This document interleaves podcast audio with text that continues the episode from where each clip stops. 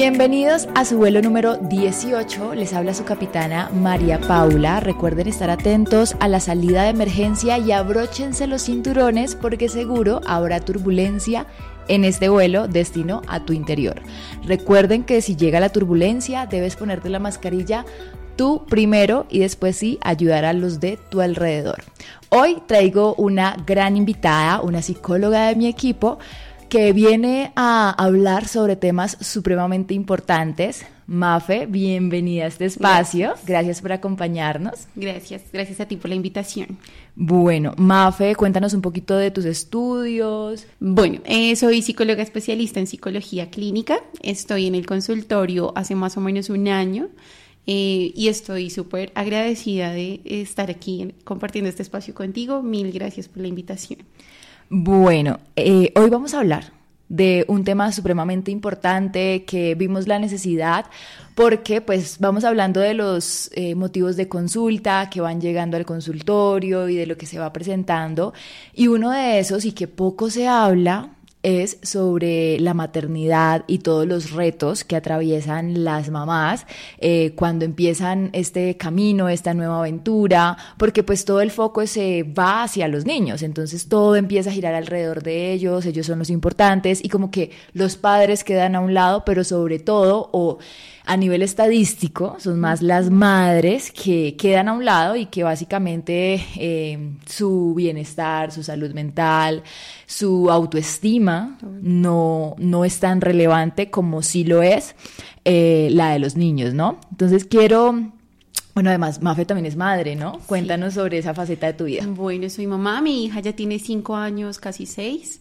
Eh, y bueno, pues como tú lo mencionas, en verdad es un reto porque eh, no es nada fácil el tema de la maternidad, pero pues bueno, también es un camino bonito en medio de todo.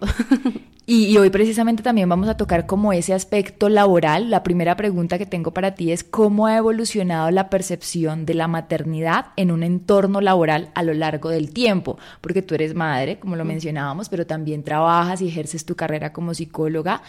Y bueno, si existe esa presión, ¿no? Eh, eh, de si, si está bien trabajar, si está bien no, si es mejor dedicarse a los hijos o, dejar en los sueños. Bueno, es, es como muy complejo ese camino Sí, es un tema que tiene muchísima tela por cortar, definitivamente, porque, digamos, si bien la mujer ejerce ahora un rol muy activo a nivel laboral, eh, ahora le sumamos ser mamá, eh, es algo complejo. Digamos que muchas mamás hoy por hoy estamos luchando por, bueno, quiero ejercer mi carrera, quiero dedicarme a lo que yo quiero, pero no quiero dejar a un lado a mis hijos.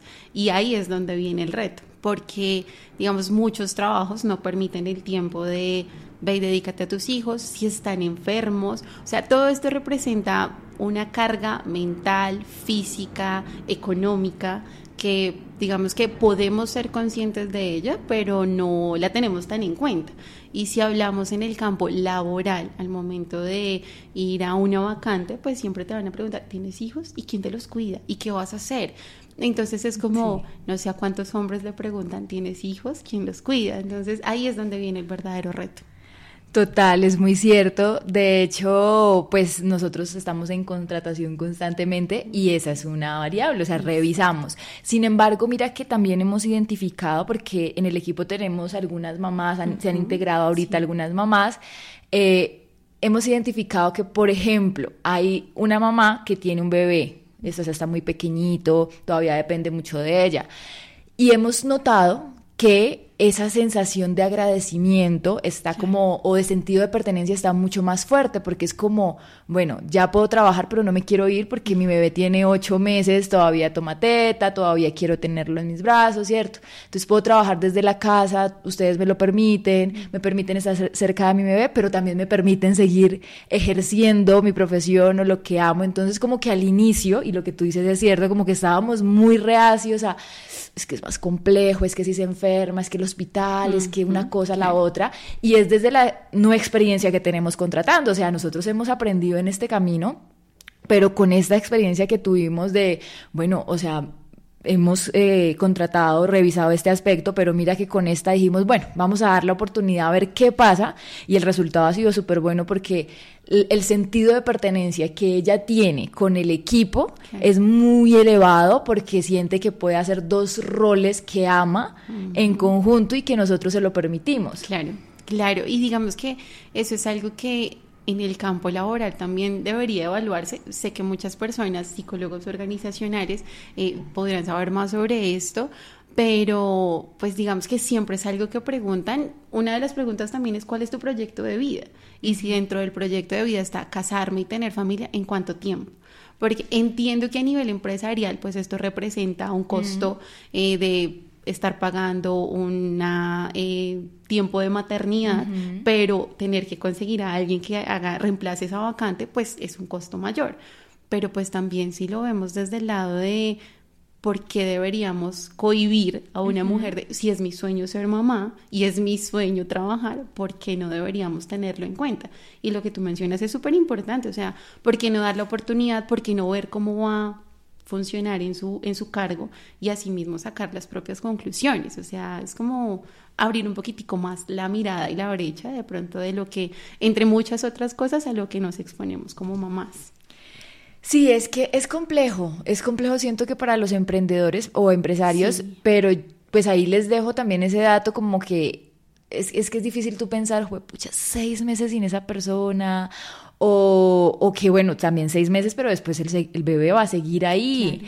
De hecho, nosotros vivimos la experiencia también, bueno, con una psicóloga, pero también con una persona de atención al cliente que se fue sus seis meses a su licencia de maternidad y volvió.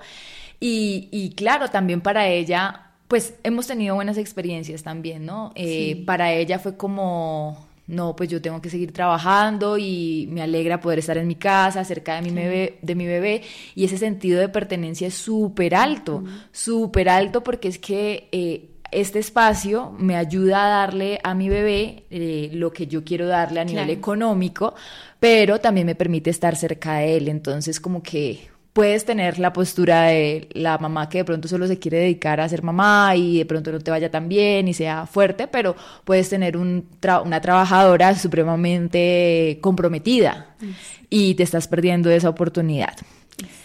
Ahora te quiero preguntar, ¿existen diferencias notables en la experiencia de las madres solteras versus las madres en pareja en el ámbito laboral?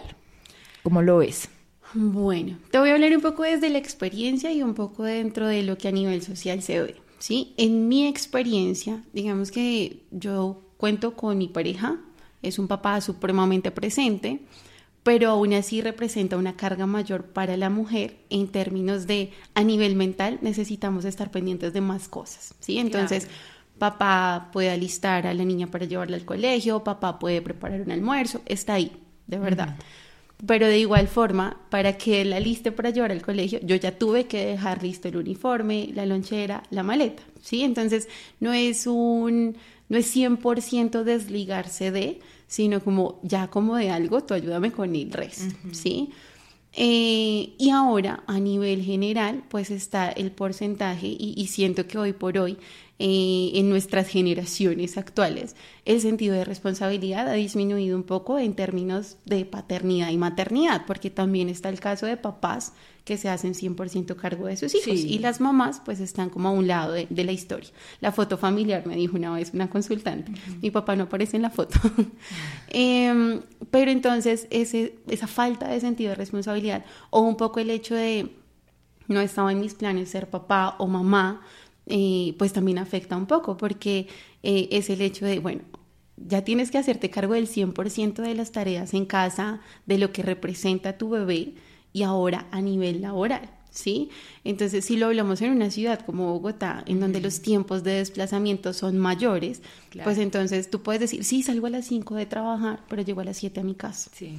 Eh, o muchas veces cuando las mamás estudian, trabajan, es Salgo a las 5 de la casa a trabajar, cumplo mi jornada hasta las 5 de la tarde, llego a la universidad a las 6 de la tarde, salgo de clase a las 10 de la noche, Me fui, mi bebé estaba dormido, llegué, mi bebé estaba dormido. Entonces, siento que sí es un desafío bastante notorio.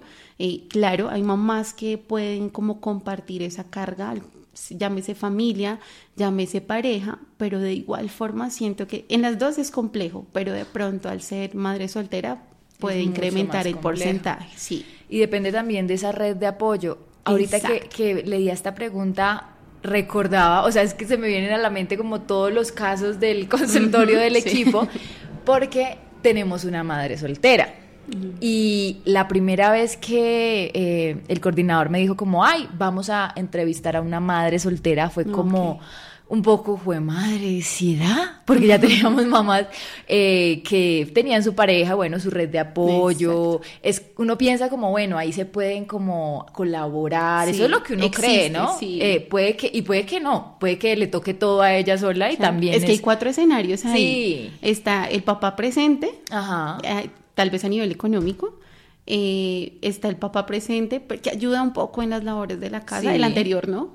Está la mamá soltera y está la mamá soltera que cuenta con una red de apoyo, pero de igual forma, o sea, eh, llamémoslo, puedo, mamá, ¿me cuidas a mi hijo? Bien, pero ¿cuántas veces esa mamá puede estar disponible para cuidar a su nieto? O sea, que también está la creencia de yo ya fui mamá, yo ya hice lo mío, ya le toca a ustedes buscar. O está la abuela o abuelos súper comprometidos de no, yo estoy ahí, lo que necesiten. Entonces son creo, por eso digo, es una muchísima tela por cortar, porque son escenarios al parecer similares, pero con realidades muy distintas. Cada persona es un mundo, cada familia es un mundo. Y como te contaba ahorita, la experiencia de contratar a una mamá soltera es que yo me acuerdo como la sensación de una interno, o sea, el, juicio, o sea, llega y somos humanos y claro, no, pues hemos contratado a algunas, pero tienen su pareja y puede que les toque también solas eh, y que esta otra persona tenga una super red de apoyo. Sin embargo, pues uno sabe que uno en una entrevista tiene red de apoyo. Ah, sí, claro, no, todo, todo es positivo. Todo es positivo, todo está bien. Eh, y es mamá soltera de dos bebés, o sea, de dos bebés, de dos niños ya eh, grandecitos, pero de dos, es decir, fue una decisión como muy, muy, muy dando la oportunidad. O sea, bueno, ¿qué es lo peor que puede pasar? Sí, ¿qué es lo peor que puede pasar? Bueno, que no sea un proceso exitoso, que a los meses salga, lo que sea pero también es dar la oportunidad de, de, pues si te fue bien en todo el proceso, en la entrevista, en los juegos de roles, en todo lo que hacemos, pues que ese sea un factor que diga, no, pues es difícil a nivel personal, ¿cierto? Como que también somos mujeres y demás, y, ahí va. no, ahí va. Y, que muchas veces eh, ese tipo de acciones eh, descalifica a una persona independientemente a la parte profesional. O sea, tienes una excelente hoja de vida, pero... Te va bien en la entrevista, en las pruebas, todo. Y como que eso hace que, claro, ¿no? Y, es, y, también lo entiendo. Sí. Porque a, mí me llegó, o sea, me llegó lo que te digo, ese juicio y de inmediato como, ¿será? Lo pensé, lo analizamos, a que al final dijimos, sí, se sobrepiensa. Hasta que al final, bueno, hagamos lo que es lo peor que puede pasar. Y pues eso, ahí tenemos de pronto una mamá contenta que puede estar más cerca de sus hijos, que tiene la oportunidad de trabajar desde su casa. Es definitivamente como que a las mamás les gusta mucho este contexto laboral, ¿no? Bueno, tiene sus pros y sus contras. Claro. creo que más adelante lo veremos, pero es de igual forma, volvemos a la carga mental. Sí, y, ahí puede venir, si lo hablamos a nivel psicológico, un síndrome de burnout, porque eh, está Bien, lo voy a decir desde mi experiencia. Dale. Tengo consulta 8 de la mañana, ejemplo, en este momento mi hija está en vacaciones, perfecto, se despierta, papá también trabaja desde casa, entonces un 80%, entonces esos días que él está, ok, tú te encargas, estoy en consulta, 9 de la mañana salgo de consulta, preparé desayunos. eh, ejemplo, diez y media tengo otra consulta, listo, voy corriendo. Y, también en, termino la consulta, bueno, tengo que bañarla, tengo que organizarla, el apartamento tengo que organizar y que vamos a almorzar. ¿Sí? Entonces uno todo el tiempo está, estoy trabajando, pero también estoy pensando, apenas termine, qué tengo que hacer en la casa. Entonces uno se vuelve multitareas, pero es un multitareas que agota. O sea, no, no representa el éxito total, sino un agotamiento aún mayor. Entonces, por eso digo, tiene sus pros y sus contras, es buenísimo, porque muchas veces, así como en la mañana uno no puede tener consultas, y uno dice, me dediqué a la casa, mi hija estaba perfecta, organizada, vamos al parque, ya la casa estaba bien, en la tarde me dedico a trabajar, ¿sí? Pero entonces todo es como súper relativo y también lo que puede, la carga que pueda llegar si está enferma. Sí. Entonces uno en consulta y uno de pronto vaya escuchando, ay, no se está quejando, no le está doliendo. Entonces uno es como, pero igual uno tiene que ser muy profesional y estoy acá enfocada. Entonces ahí es cuando uno necesita delegar. Entonces, papá, ayúdame, eh, encárgate de esto. Si papá de pronto tiene que salir justo ese día, porque a veces pasa, o sea, uno puede decir, eh, no, él está en la casa, no, justo ese día tiene que salir. Entonces, a los abuelos, mami, ayúdame, papi, ayúdame. Eh, mis hermanos están ahí, pero de igual forma hay días en que no. O sea, hay días en que uno dice, todo se ve súper oscuro, no hay nadie que me ayude. Entonces, bueno, ahí es donde uno tiene que empezar a solucionar y cómo afronta la situación, porque también viene la frustración y el desborde emocional como mamá de decir, no sé qué hacer, estoy agotada, me siento cansada. Entonces, como son varios factores, por eso digo, es buenísimo, pero pues también es agotador, porque tú en tu trabajo de oficina puedes decir, Listo, sé que llego a las 8 de la mañana y sé que salgo a las 5 de la tarde. Probablemente llamo y me dice, sí, está enferma, ok, dale esto, pero tú estás en lo tuyo, estás ahí y no estás viendo la situación. Cosa que ya llegas, como estás? Ah, bueno, ven, te doy, ven, llamemos al médico, sí. Pero entonces, estando en el mismo espacio trabajando y ante una situación de esas, pues es difícil desprenderse, desprenderse. Sí. Total.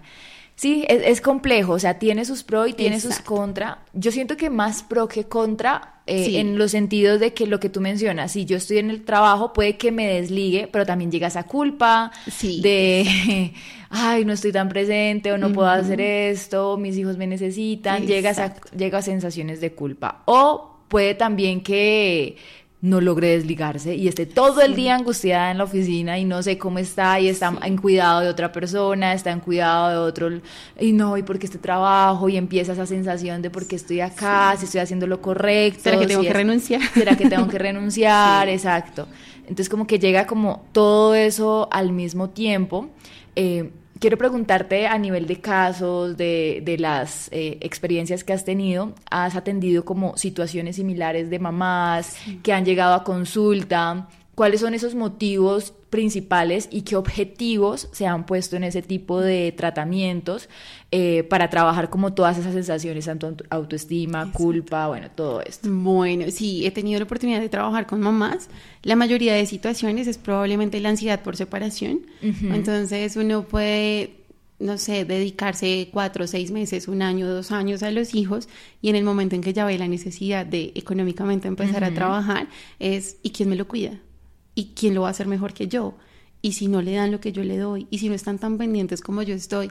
Entonces ahí viene mucho el tema de uno, aprender a delegar, porque muchas veces como mamás o como personas nos sobrecargamos de más. yo puedo con todo. Y es la idea de la supermamá, y es que yo hago, y es que yo voy, y es que yo puedo, y, y nos cuesta delegar.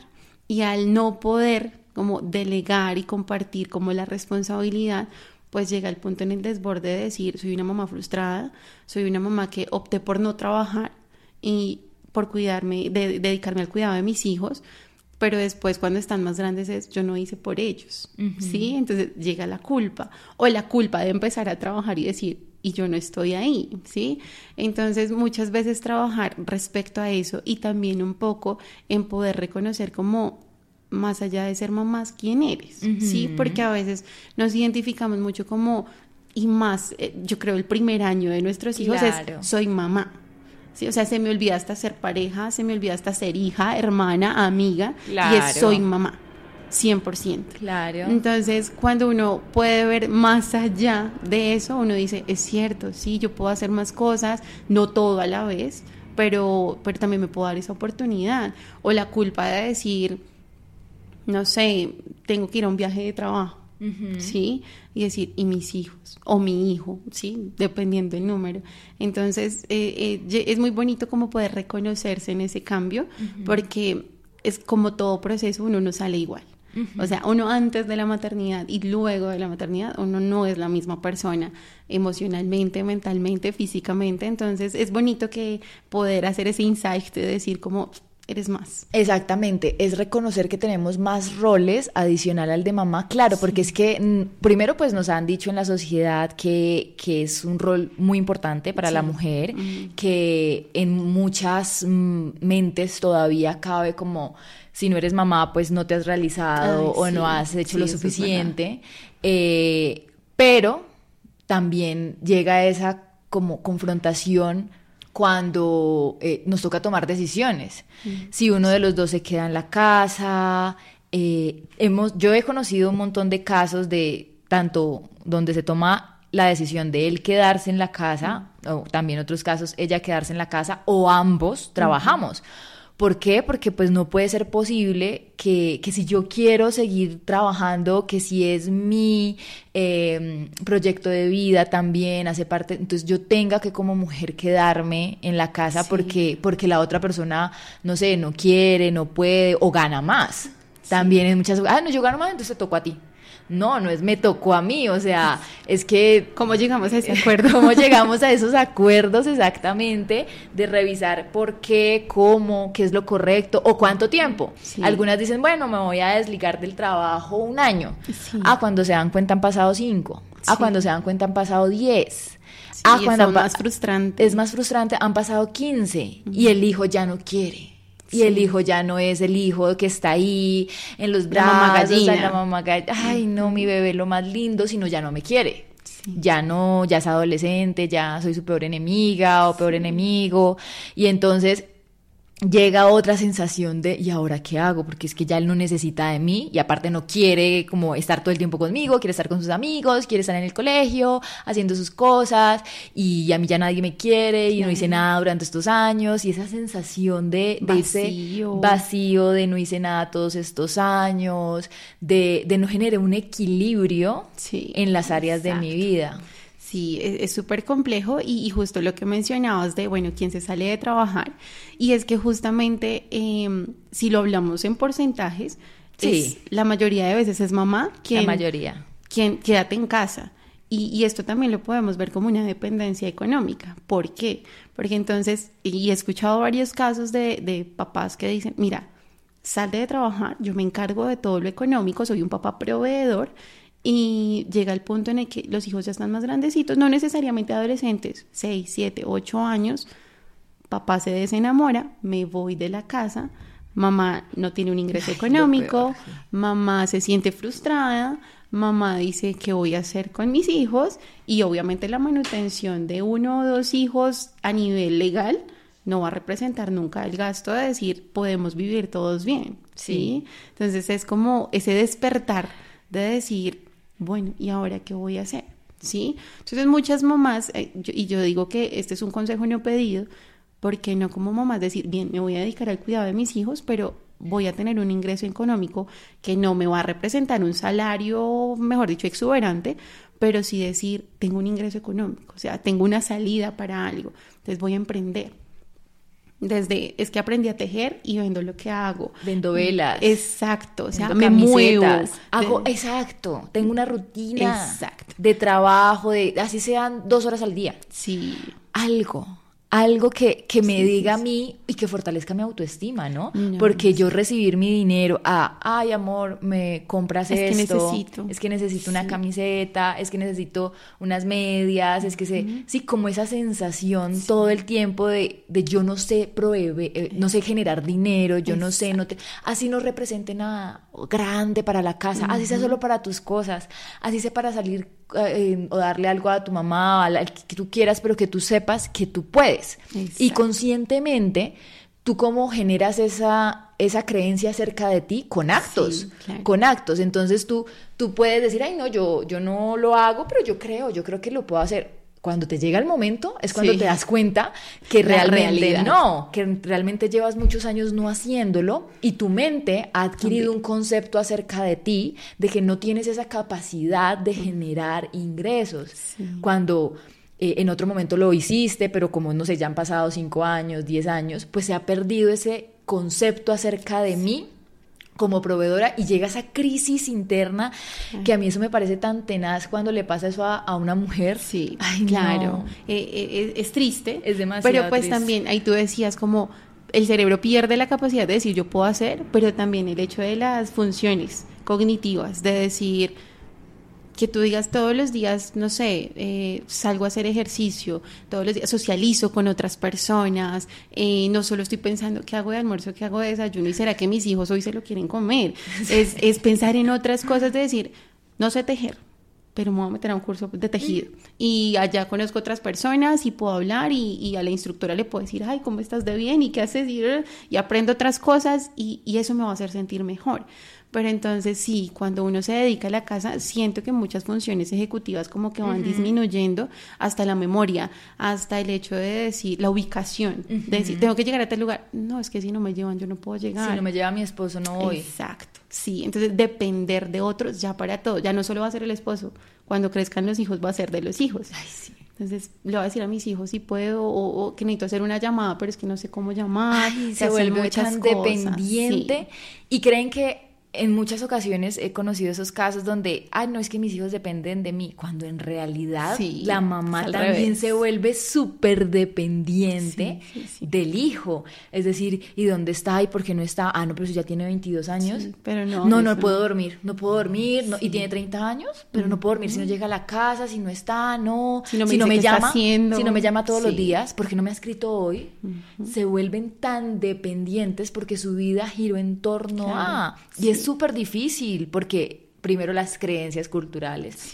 Tú dedícate a tu hijo, es lo más importante, tú está ahí, pero se nos olvida todo ese aspecto y ese componente de nuestra autoestima. y el autoconcepto, son tantas cosas de verdad. Son muchísimas cosas que, que dejamos a un lado, que intenta me imagino las mamás hacer lo mejor posible por llegarle a todo, pero es muy complejo, es muy complejo, no sé, sentirme buena mamá, pero también con mi autoestima súper fuerte, pero también excelente esposa y con una relación activa donde no solo ya nos volvemos roomies y cuidamos a los niños de la casa, sino tenemos nuestra cita de vez en cuando, nuestro encuentro íntimo, porque este es otro aspecto que también se ve súper afectado. Claro.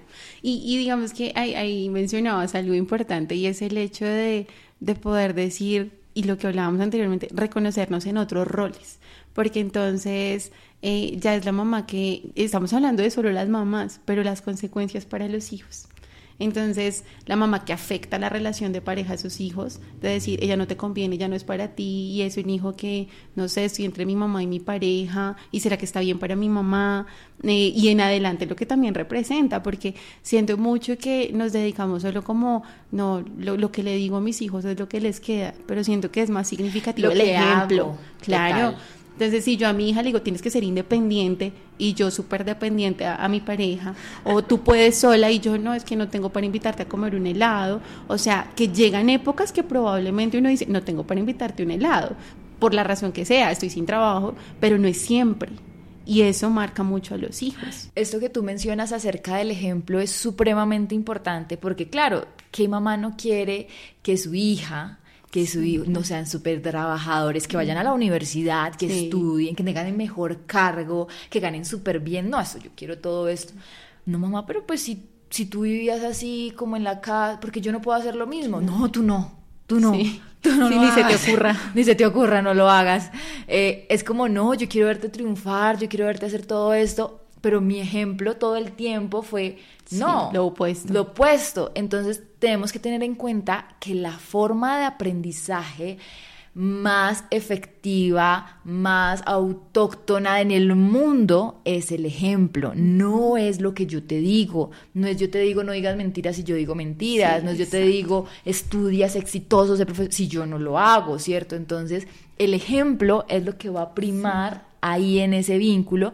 Y si yo le mostré a... porque lo peor de todo esto, bueno, estamos hablando de los casos maravillosos, las relaciones que, bueno, acordaron esto y se las llevan bien. Y los que no. no, mamá, pero yo te vi que te quedabas en la casa y todo eso con, con, mi papá, pero pues no, no salían, él no estaba los fines de semana, como que casi no compartía con nosotros, es decir, te quedaste porque era como, pues no, como no tenías dinero, madre, o sea, no tenías cómo salir de esa relación. Así he visto otros casos en que yo digo, no, o sea, felicidades, porque hay personas, mamás que quieren mantenerlo a como de lugar, ¿no? El vínculo, porque mis hijos, para que mis hijos crezcan en un hogar y sea lo mejor. Pero yo digo, súper fuerte el caso donde la mamá dice, no, pues es que yo ya no estoy feliz acá, ya no somos felices, me voy y, no bueno, no es que no importe, pero es difícil para ti ahorita, pero más adelante vas a entender que siempre va a estar tu felicidad por encima de lo que sea. Entonces yo quiero que mi hijo entienda que su felicidad su sensación de sentirse en una relación comprometida, feliz, es más importante que cualquier otra cosa, que no porque más adelante mi hijo tenga una familia, hijo se va a quedar en un matrimonio que no se siente feliz, no, ese es el ejemplo, sé que va a ser chocante ahí, pero en un, en un futuro va a entender, no, mi mamá súper berraca, salió de ahí, buscó su felicidad y cada uno es feliz por su lado y es mejor tener papás felices que papás tristes juntos. juntos. Sí, eso es verdad puro aprendizaje por observación, definitivamente. Y, y, es que viene el tema de la mamá sacrificada, desafortunadamente, y era lo que tú mencionabas, o sea, yo lo hice por mis hijos, pero en el fondo no es por los hijos, siento que es esa dependencia, y yo qué voy a hacer sola. Y, y yo ya a esta edad pues no, ya me lo aguanté lo más, pues me aguanto lo menos y, y, pues sí, ya, o yo lo que vine a sufrir y que otra venga a disfrutar de los beneficios de lo que yo ya sufrí. Entonces son muchas creencias que limitan. Entonces el hecho de decir yo puedo hacer por mi cuenta, yo puedo, yo soy capaz de mostrarse, entonces viene eh, esa sensación de logro de decir, es que yo fui capaz de dejar esa relación. Yo no tenía nada, pero igual fui capaz de sacar a mis hijos adelante. Entonces no se trata de, decir es la, mamá heroína, no, pero sí poder decir es que lo hago por mí. O sea, vida solo hay una. Y si la voy a perder en estoy triste, estoy frustrada y acá no quiero estar, pues eso, una mamá feliz son hijos felices. una mamá frustrada definitivamente van a ser hijos que más adelante vamos a tener nosotros. Y no quiere decir que solo haya terapia la persona que tiene algún tipo de dificultad, pero muchas veces decimos, no, a mí nunca me pegaron, yo nunca sufrí violencia, yo una vida súper normal, pero en el fondo vemos este tipo de dinámicas familiares. que significan un montón y que ahí es donde dice, ah, es verdad, con razón yo no puedo mantenerme en una relación o con razón estoy con mi pareja en lo que hoy por hoy llamamos relaciones tóxicas y, y no puedo salir de ahí. Y es justamente por eso. Totalmente. Es que en este tema hay demasiados puntos. Sí, demasiado. Y, y ahorita eh, que tocábamos hace un rato el tema laboral, ¿cierto? Como todas las dificultades, quisiera que volviéramos ahí y, y revisáramos como hacia las empresas, eh, hacia esos entornos laborales, qué podríamos... revisar si está grabando ¿Qué podríamos hacer para incentivar porque siento que hemos llegado a un punto donde tal vez tenemos como creencias muy, muy particulares o que coinciden en, el entorno laboral eh, de no, o sea, nos vamos orientadas a que las mamás deberían o sería muy bueno para su autoestima que hicieran algo. Ah, bueno, emprender, hacerse un curso, lo que sea, pero si en el caso escogen trabajar, ¿cierto? También estaría muy bien. Importante como eso, reconocer que no solo soy un rol y que la vida da muchas vueltas y que Dios no quiera, pues puede pasar de estas situaciones que se ven a diario, donde queda la mamá, se va el papá porque encontró otras cosas, porque quiere otra vida, otras cosas, y queda sin, sin herramientas de cómo seguir adelante. O fallece, no nos vayamos o fallece, o, sea, sigue siendo un escenario. Sí, o sea, son tantas cosas que pueden ocurrir. Eh, ¿Cómo podrían las empresas que de pronto tienen esta conciencia de vincular mujeres, eh, mamás, o madres solteras o madres cabezas de familia, lo que sea, ¿cierto? Para hacer mejor ese, ese tránsito entre esos dos roles, entre esos dos em, espacios. Quiero seguir trabajando y construyendo mi proyecto personal, pero también quiero pues continuar siendo una sintiéndome una excelente mamá. Ok. Pues es que básicamente llegar a ese equilibrio suena un, mundo idílico, pero lo, lo, más importante es exacto, llegar a esa conciencia de decir, eh, si yo tengo una empleada que se siente bien y, que todo en su espacio está, digamos, fluyendo bien, pues es algo que a mí también me va a representar. ¿sí? Entonces, el hecho de poder, no sé, las empresas grandes y también pequeñas, poder ser flexibles en términos de horario.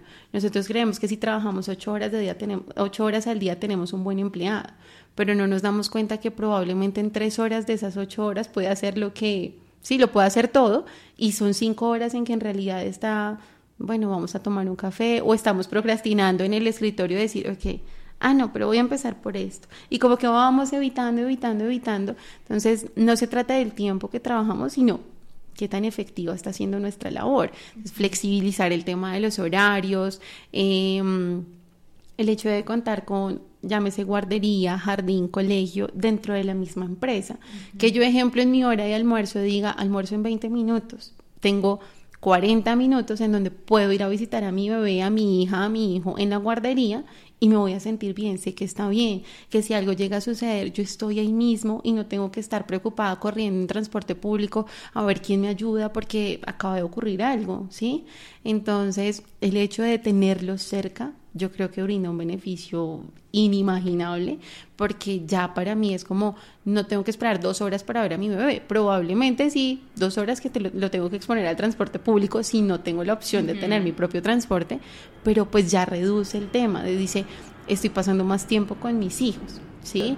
Eh, y no solo, y, eh, estamos hablando de solo de madres trabajadoras, pero ¿dónde están las madres trabajadoras y estudiantes? Mm. Entonces, las universidades también contar con un espacio guardería de decir, clase de sábado, 7 de la mañana, no tengo quien me cuide a mi hijo, bueno, me lo llevo a la universidad, lo puedo dejar en una guardería, ¿sí?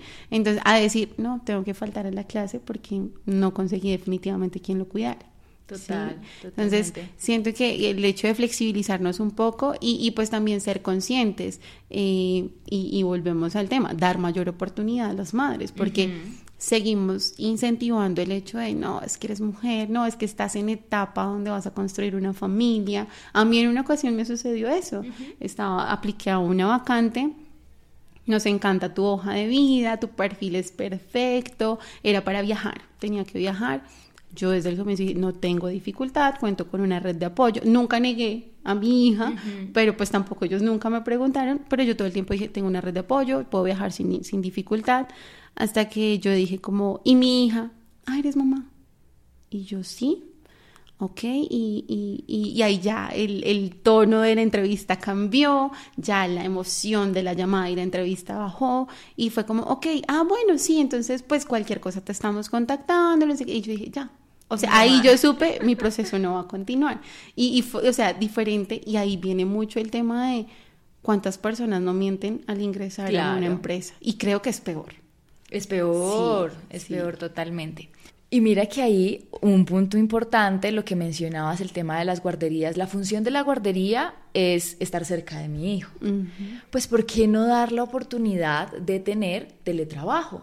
al menos unos días a la semana, dos días, tres días. Bueno, la empresa no tiene el presupuesto para hacer una guardería porque no sé, está empezando, no está el presupuesto, lo que sea, ¿cierto? Es mucho más sencillo conseguir quien me cuide dos días o tres días que todos los días. O yo poder estar, lo que yo también mencionaba en algún punto, de pronto teletrabajar no es que yo no esté trabajando y esté cuidando el niño, pero puedo vigilar a quien lo está cuidando y es mucho más seguro para mí ver cómo lo cuidan o que la persona sepa que yo estoy acá en la casa a que a mi hijo le hagan, lo encierren, con tantas cosas que se ven hoy en día, Dios santo, lo encierren, le peguen, le hagan.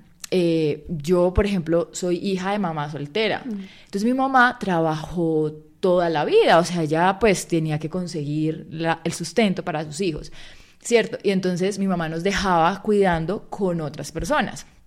Y mi mamá, eh, mi hermano, perdón, es muy cansón, era muy cansón, o sea, él era esos niños que, que casi no querían porque era muy cansón, rompida, dañada, saltaba, o sea, tenía muchísima energía todo el tiempo. Y eh, hubo muchas experiencias con cuidadoras eh, con él, ¿cierto? Porque eh, lo encerraban, le pegaban, eh, hacían cosas como que para mi mamá eran muy dolorosas, frustrantes. Eh, y ella siempre menciona ese dolor que siente por tener que dejarnos solos tanto tiempo, pero también eh, nosotros como que entendemos eso porque eh, primero lo del teletrabajo es ahora. O sea, eso, no existía antes. Hay trabajos que pues sí son muy difíciles generar ese, ese rol, ¿no? De poder trabajar en casa, pero hay muchos que sí, hay muchos días que son de oficina, hay muchos días en que uno dice, bueno, esto lo puedo hacer desde cualquier lugar y hay muchas empresas hoy en día cerradas al teletrabajo. Mm, Siento que en el 2020 se abrió esa ventana, pero para muchas empresas fue como, no, pero los colaboradores no están rindiendo lo mismo, eso no es igual. Pues claro, en el 2020 no iba a ser el rendimiento, porque es que no estábamos preparados, simplemente un día dijeron nadie sale de su casa. Entonces, pues... Adáptese. adáptese. Ah, no tuve la oportunidad de contratar a alguien para que viniera y cuidara y yo lo vigilara o hacer esto, lo otro, organizarme. No, fue como a quemar ropa ya, todos se me encierran. Entonces, desde esa experiencia, muchas empresas son como, no, esto no funciona, esto no sirve, no funciona porque se vivió desde una experiencia poco realista, no preparada, no gestionada de la mejor forma, ¿cierto? Entonces muchas empresas son muy cerradas al tema y podrían brindar un bienestar a muchas mamás o profesionales solo con ese simple hecho de dejar dos días listo. Hay días en que tienen que ser reuniones presenciales o cosas de campo o lo que sea, pero hay días que son oficina, que es literal el frente de un computador y puedo darle esa oportunidad a mi trabajador y no se la doy porque desconfío, porque por un montón de cosas. En el equipo eh, para los que no saben, esto es netamente virtual. Hasta las personas que están en atención al cliente es todo virtual, todo, todo, todo, todo. Y cuando yo le cuento a personas como, no, pues eh, eh, hay 20 colaboradores, hay personas administrativas como 4 o 5, ay, sí, ¿dónde son las oficinas? No, todo es virtual. como así? Pero, o sea, se les hace tan raro, es como, un bicho raro, una empresa, un bicho raro donde nadie está presencial o, o tantas veces a la semana, o, o, igual van a tu casa y ahí es las oficinas y eso. Sí, claro, debe ser que no, que no, que cada uno está en su casa haciendo su trabajo y cómo sabes que están haciendo su trabajo. Eso. Pues porque yo creo que es eso. Y la, la, necesidad de control. De control. ¿Qué estás haciendo? ¿Cuánto has hecho? ¿Por qué, duraste dos horas sin, no sé, registrar? Sí, exacto. ¿Dónde estás? Sí. Y no te niego que en, en, ocasiones me, obviamente como empleadora me llega esa sensación de ¿y qué estarán haciendo? ¿y por qué hay chat sin contestar? ¿y por qué está esto? Claro, me llega esa sensación, pero vuelvo y las regulo y entiendo, ta, ta, ta, y vuelvo, no, así es este modelo y ponemos controles, entonces en tanto tiempo debe estar esto listo y en tanto tiempo esto listo, eso nos hace que yo me sienta segura, ustedes sigan en su teletrabajo felices y contentos y todos tranquilos, ¿cierto? Es como sí, es un reto para el empleador, yo los entiendo, es un reto, pero el bienestar que se les genera, el bienestar que se les genera a ellos es enorme porque es que no es estar en dos horas en trancón o una hora o media hora o gastar en pasajes o a comer, comer fuera de la casa, entonces los hábitos alimenticios, ¿no? A poder ir al gimnasio porque es que ya no me gasto dos horas, una de ida y una de regreso, en el, un buen caso, ¿cierto? Porque si es en Bogotá, pues es más complejo.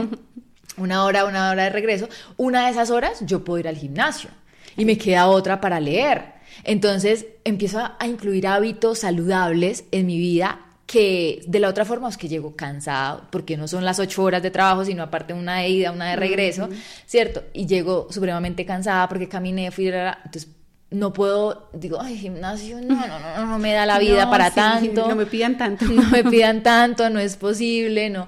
Entonces como que el, analizar esa parte sería como una muy buena opción para muchas empresas. Eh, conozco de, las dos áreas, pero de el tema del reto que representa el ser online. Eh, es un reto, pero es un reto que al final se ve súper retribuido. Hasta ellos a veces dicen, uy, no, hasta uno siente que hace de más, pues porque está en la casa. Y sientes a, y sí, tienen unos trabajadores más comprometidos que dicen, ay, me quedo 15 minutos más, no pasa nada, porque ya estoy en mi casa, ya, ya llegué. en cambio, el que está en la oficina, ah, no, ya es la hora, no, me fui cinco minutos antes porque me deja el transporte. Entonces, ¿cómo, ¿cómo ve uno esa balanza y cómo empieza a notar ese compromiso, ese sentido de pertenencia en el otro? O sea, cambian muchas cosas. Porque yo puedo tener quien me bañe, me dé comida y me diga, ¿E-, ¿estás sano, estás completo? Perfecto a quien me diga, enseño límites, enseño a regular emociones, enseño a, ser persona, ¿sí? Y eso es súper difícil, porque ahí es donde vuelven y juegan las, las culpas. es que yo como no tuve tiempo, no sé, no conozco a mis hijos, por ejemplo. Yo le dediqué dos años a mi hija y fue antes de iniciar como todo mi, mi proceso laboral, pero sería algo que yo ahorita no estaría dispuesta a volver a hacer. O sea, si yo volviese a ser mamá en este momento, sería algo como ese bebé tiene que adaptarse a mi nueva dinámica, porque ya es algo que no voy a retroceder. O sea, ya fue un camino que inicié y no voy a decir, ah, ok, me voy a tomar una pausa de dos años, que al final es significativo. Claro, porque cuando te revisan la hoja de vida, ¿cuánto, ¿por qué tanto tiempo? Ah, es extraño que alguien pare tanto tiempo. Claro. Claro, y, que en dos años también suceden muchas, muchas cosas. O sea, lo, no, solo me quedé quieta, sino que también mis conocimientos varían conforme a lo que se está viendo o la, necesidad que se mueve en este momento. Entonces, e, eso es también súper importante tenerlo ahí en cuenta, el tema de la crianza. Súper importante. Y ahora como para ir cerrando todos estos temas, hemos hablado del tema laboral, de aspectos de autoestima, de autoimagen, de autoconcepto. ¿Qué recomendaciones, demos tres recomendaciones a tener en cuenta a todas esas mamás o familias, porque también es súper importante que los esposos mm, sepan todo lo que sufrimos las mujeres. o sea, yo sé que intentamos que eh, tener una igualdad y todo lo demás, y estos espacios ayudan a construir como ese, ese conocimiento, pero este, este tipo de cosas a veces no se hablan. Y el esposo es como, no, los roles iguales, no es igual. La culpa que tú sientes no es la misma que yo siento, porque la mm. presión que a mí como mujer me ponen no es la misma que a ti como papá te ponen. Así tú creas que sí, si tú crees que sí, pues te falta muchísimo eh, revisar a nuestras mamás, a nuestras abuelas y a la presión eh, familiar y social que vivimos. O sea, entendamos que por más de que querramos, eh, las mujeres tenemos diferentes presiones, no solamente como mamás, como profesionales, la empatía que debemos tener, que escuchamos, que estamos para todo el mundo, que somos, que debemos representar en la sociedad que, por ejemplo, la mujer no puede conseguir por sí sola éxito si no es atribuido porque, ah, claro, la familia tiene, o el esposo le ayuda, o es que esto es así, si no fuera por eso no lo lograría, si no fuera por... Entonces como que a nosotras siempre se nos revisa con lupa. A diferencia de un, ah, un hombre triunfa, ah, claro, no, excelente, lo máximo. Es, es, lo natural, es lo natural, es lo que es cambia a nosotras, nos toca como un poquito más, un poquito más en esa presión, un poquito más en ese liberarnos de esas creencias, de esos juicios. Y llega ese síndrome del impostor, no me lo merezco. No me lo merezco, eh, o fue gracias a los demás también. Ah, es que al hombre no lo ayudan, es que la esposa no lo ayuda. ah, es que la familia no, no, es todo, pero ellos no, ellos no tienen, no, yo soy exitoso porque yo lo logré. En cambio nosotras, no, pues gracias a todo el mundo que me ayudó. No es mi mérito, sino el mérito de los demás. De los demás, claro. Entonces tenemos muchas cosas y, y quien no lo quiera, el hombre que no lo quiera reconocer o ver, pues bueno, ahí poco a poco va haciendo esa tarea, pero tanto hombres que también escuchen este tipo de programas dicen, bueno, mi esposa por todo lo que lucha, o sea, mi esposa todas esas batallas internas. No, es que esté enojada, es que necesita también acompañamiento, porque muchas veces es que te la pasas enojada, me has preguntado por qué estoy enojada. o sea, ¿has visto todo lo que tengo que hacer? Sí, o, me escuchas, porque en muchas ocasiones ni te sientas un rato a escucharme, a hablar, y hay muchas mujeres eso, que, que ni saben cómo hablarlo o cómo decirlo. No saben qué sienten. No saben qué sienten, o porque esa presión en el pecho, o porque esa sensación de, de no estoy siendo feliz y, no saben cómo expresarlo, pero es que detrás de eso hay tantas cargas, tantas luchas.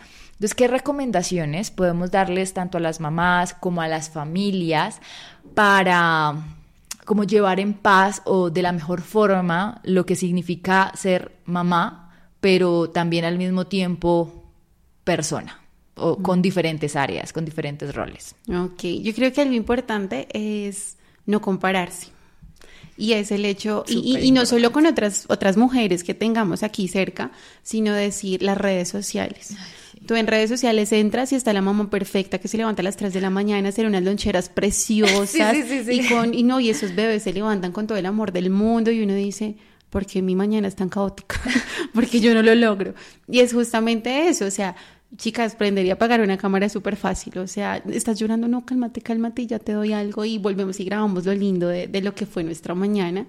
Y, y, siento que eso, y constantemente nos comparamos, eh, ay, es que la pareja de él, de ella sí la llevó a viajar, es que la pareja, ay, tan lindo, es que sí la ayuda, no, no es ayuda.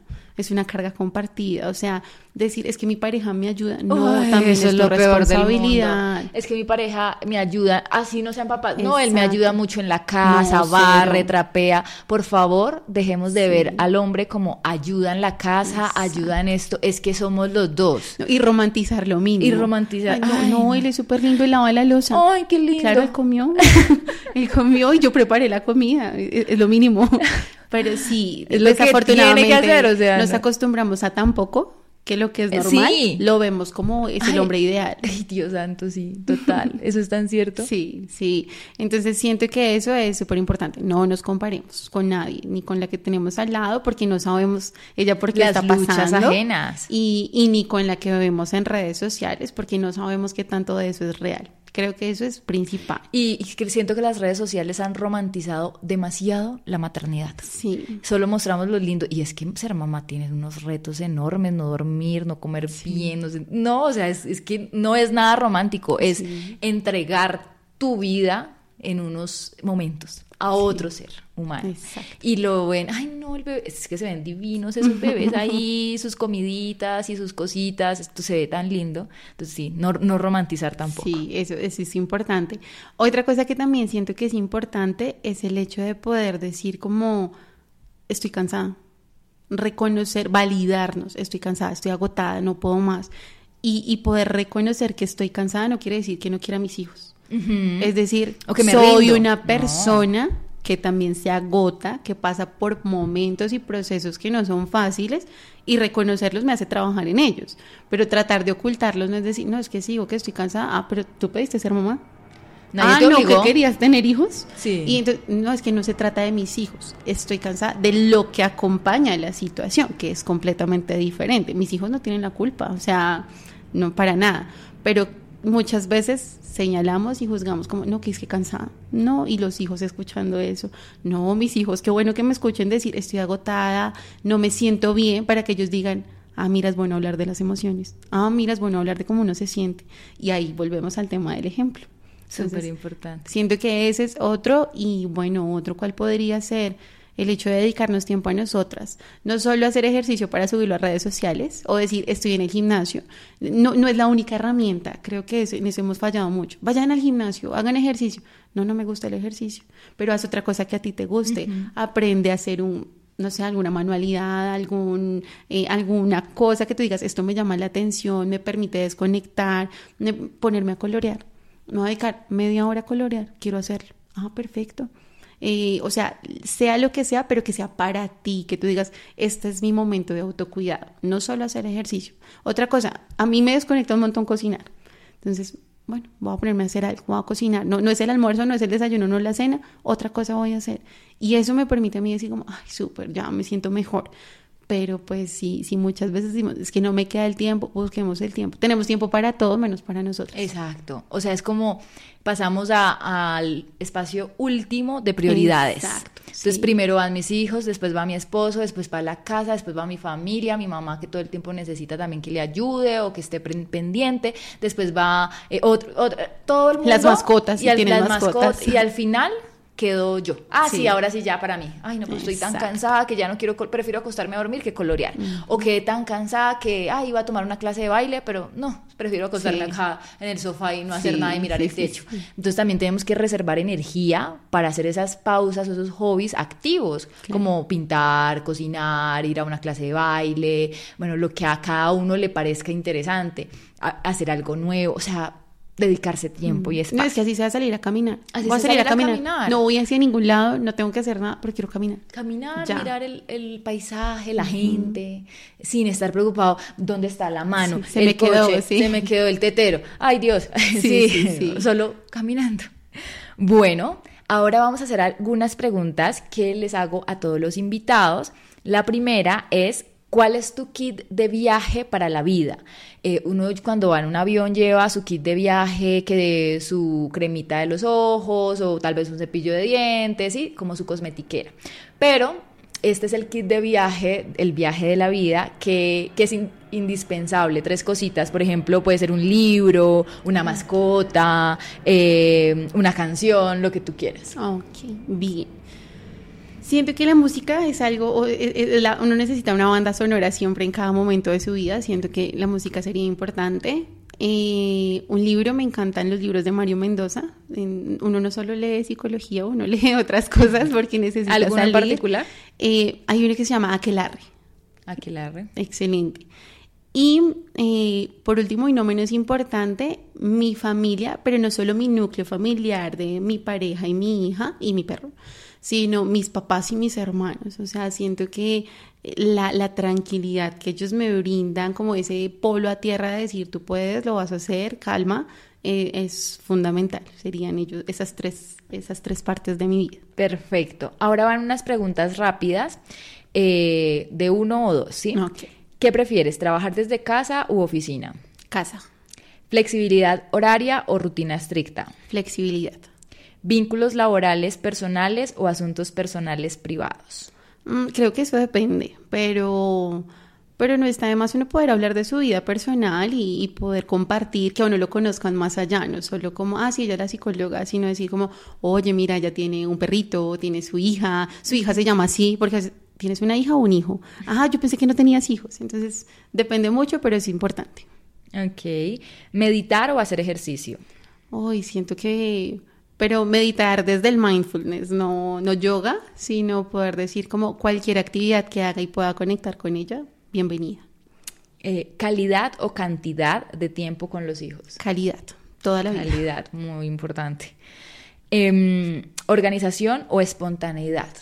Depende. Depende. Organización en, en, el espacio siento que es súper importante. Eso a uno le da tranquilidad de hacer las cosas. Y la espontaneidad es, oye, salió este plan, vamos, listo, vamos. Entonces, Depende. Listo. Ahora unas preguntas varias. ¿Cuál es tu destino soñado? Puede ser un país o un evento. Santorini. ¿Cuál es, tu, ¿Cuál es esa inseguridad con la que más te cuesta viajar en la vida? Ok, saber si estoy haciendo bien las cosas. ¿Tienes dos personas que admires, una que conozcas y una que no? Una que conozco, mi papá. Lo admiro completamente y es mi, mi, mi punto de referencia. Y una que, no, conozca. bueno, que no conozca y nunca va a conocer, Marie Curie. Eh, eh, ella de verdad marcó como también un hito importante dentro de lo que es la historia de, de las mujeres. ¿Tip de salud mental más importante para ti? Uy, yo creo que dedicarnos tiempo para nosotras. Eh, lo hablo desde mamá, lo hablo desde mujer, lo hablo desde profesional y como persona. Entonces, dedicarnos tiempo. ¿En algún momento has hecho lo contrario a ponerte la mascarilla tú primero y después y ayudar a otros? Sí, siendo mamá es que toda la vida. Es muy difícil no hacerlo. toda yo, ¿no? Sí, eh, es todo, todo ella, todo ella. Decir, estoy agotada por, no sé, tenía una semana súper difícil, he tenido que trasnochar, pero ya está enferma. No importa. Ahí sentada mirando, respiras bien, tiene vómito, tiene fiebre, ¿qué va a pasar? Entonces siento que, siento que siendo mamá en muchísimas, ocasiones, y las que vienen, porque sé que vienen también un montón. Total, es muy difícil eh, separar esos, esos roles. No, y que, y que es alguien que en este momento depende de depende ti. de ti. Sí, exacto. o sea, ya, ya en una edad, exacto, ya llega la edad en que es más independiente, más autónoma, pero por ahora depende mucho de mí. Bueno, hemos llegado y me encantó hacer este viaje contigo, Mafia. Muchísimas gracias por acompañarnos, por hablarnos desde, tu experiencia, pero también desde tu conocimiento, lo que viven las mamás. Eh, en mi caso, como algunos sabrán o no, eh, yo no soy mamá, pero sí he tenido muchas consultantes mamás, tengo muchas mamás cercanas, soy hija y conozco como también los retos que representan ser mamá, por ende me lo pienso cinco veces si es necesario. Una sexta, por favor. Una sexta, si es necesario, si en algún momento lo quiero ser o no, pero eh, las admiro demasiado porque siento que es un reto tan grande que, que asusta en muchas ocasiones. La, la crianza es difícil para quien lo hace a conciencia. Exactamente, para quien lo hace a conciencia. Muy importante punto. Y bueno, no sé qué quieras decir para despedirte. No, pues agradecerte de verdad. Eh, la verdad estaba súper ansiosa antes de empezar, pero siento que fluyó bastante bien. Te agradezco por el espacio y pues nada, espero que de verdad lo que hayamos conversado le llegue a alguien y, y que pueda hacer la diferencia. Gracias por acompañarnos. Ya saben que nos encuentran en todas las redes sociales, Instagram, Spotify, YouTube, Apple Podcast y bueno, no olviden dejar las cinco estrellas de este episodio.